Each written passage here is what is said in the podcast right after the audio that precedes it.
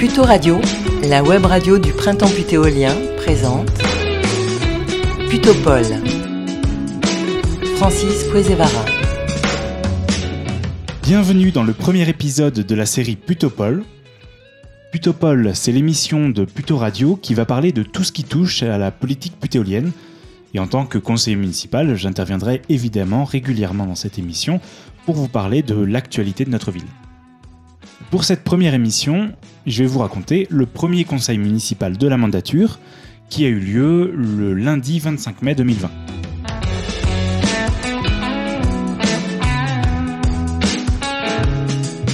Alors le premier conseil municipal après les élections, il est un peu spécial. Euh, oui, parce que vous le savez sans doute, mais lorsque vous votez pour une élection municipale, vous ne votez pas directement pour le ou la future maire, vous votez pour des listes, vous désignez des conseillers municipaux, et ce sont eux qui, après, vont voter pour la maire ou le maire. Bon, dans les faits, il n'y a pas une grande différence, et c'est souvent la tête de liste de la liste qui est arrivée en tête qui devient maire de la ville. Il n'y a pas vraiment de suspense parce que l'élection municipale est censée être une élection à la proportionnelle, mais dans les faits, c'est pas vraiment le cas. Normalement, lors d'une élection à la proportionnelle, si une liste obtient 65% par exemple, c'est le score de Joël Secaldi à Puto, elle obtient 65% des places. Pour l'élection municipale, on ajoute ce qu'on appelle une prime majoritaire. Ça veut dire que la liste qui arrive en tête obtient de base la moitié des sièges plus 1. Et c'est uniquement la moitié des sièges restantes qui est répartie à la proportionnelle.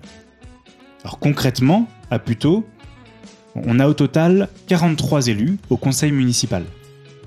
Grâce à la prime majoritaire, dont je viens de parler, la liste des républicains a obtenu 22 sièges de base et euh, les 21 autres sont répartis à la proportionnelle. Donc les républicains ont obtenu encore 14 sièges de plus, ce qui fait un total de 36 élus, soit environ 85% des postes. L'opposition se répartit quant à elle les 7 postes restants, 3 pour En Marche, 3 pour EELV et le Modem, et moi-même pour le Printemps putéolien. Alors évidemment, après, il n'y a plus beaucoup de suspense.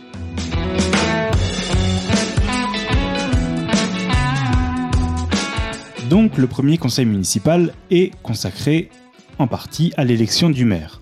On appelle ça le conseil d'installation. Bien sûr, euh, on ne fait pas que désigner le maire, il y a aussi plusieurs autres désignations ou élections, comme par exemple le nombre de maires adjoints ou les représentants à différentes commissions, etc. Cette année, ce conseil s'est déroulé dans des circonstances un peu particulières en raison du protocole sanitaire. Nous n'étions pas dans la salle du conseil, mais dans les salons d'honneur, très loin les uns des autres et sans public, mais nous avons pu mener à bien notre première mission de conseillers municipaux. Je déclare le scrutin ouvert.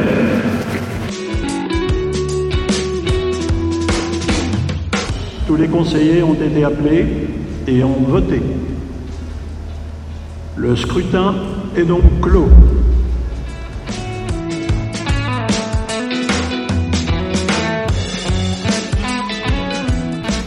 Ont obtenu Madame Secaldi Reynaud 36 voix.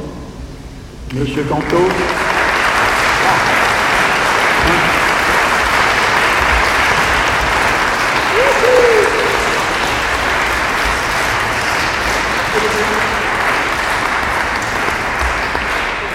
Madame Secalireno ayant obtenu la majorité des suffrages exprimés, je la proclame élue maire de la commune de Puteaux.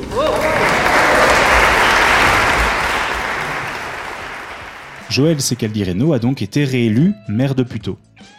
La grande question qu'on se pose, c'est euh, si elle restera maire jusqu'en 2026, l'année des prochaines élections.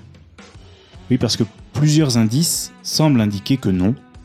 Par exemple, le fait qu'elle ait placé son fils, Vincent Franqui, premier adjoint.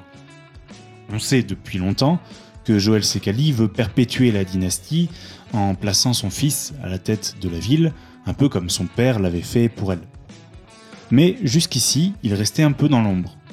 Eh cette année, il prend officiellement sa place de dauphin en étant premier adjoint. Je vais avoir maintenant le plaisir de remettre l'écharpe tricolore, tout d'abord au premier adjoint, Vincent Franqui. Vincent Franqui.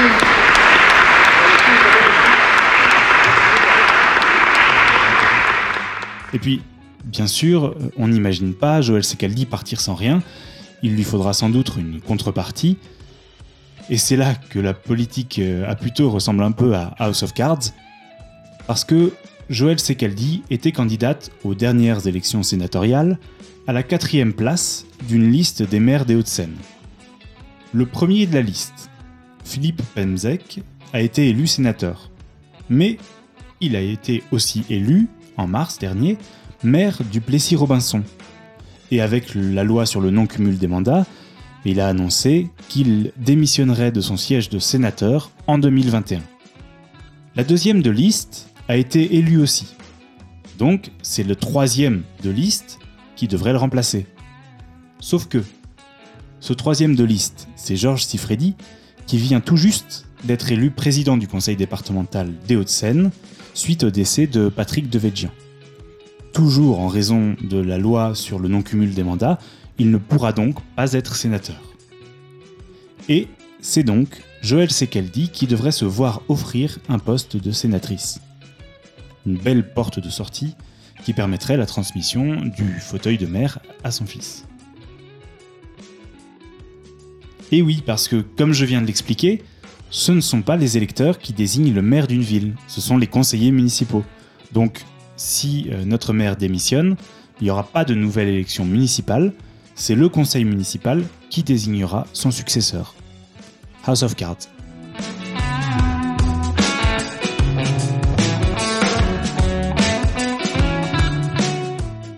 Rien de très important à dire sur le reste du Conseil. Euh, l'opposition aura ces six prochaines années un représentant au Conseil de territoire, l'équivalent de la communauté d'agglomération. Il fallait pour ça que les sept élus d'opposition euh, votent de la même manière, ce que nous avons fait par solidarité, et c'est donc euh, Christophe Aubourg, d'En Marche, qui y siégera. En échange, les deux autres groupes, plutôt la transition et le printemps putéolien, devait avoir un représentant au sein du conseil d'administration du CCAS, c'est le Centre communal d'action sociale, et un représentant dans la commission d'appel d'offres, la CAO. Bon, on verra lors du prochain conseil qu'En Marche a rompu ses promesses envers le printemps putéolien, mais c'est effectivement Bouchra Sirsalan, élu de plutôt la transition, qui siégera au conseil d'administration du CCAS.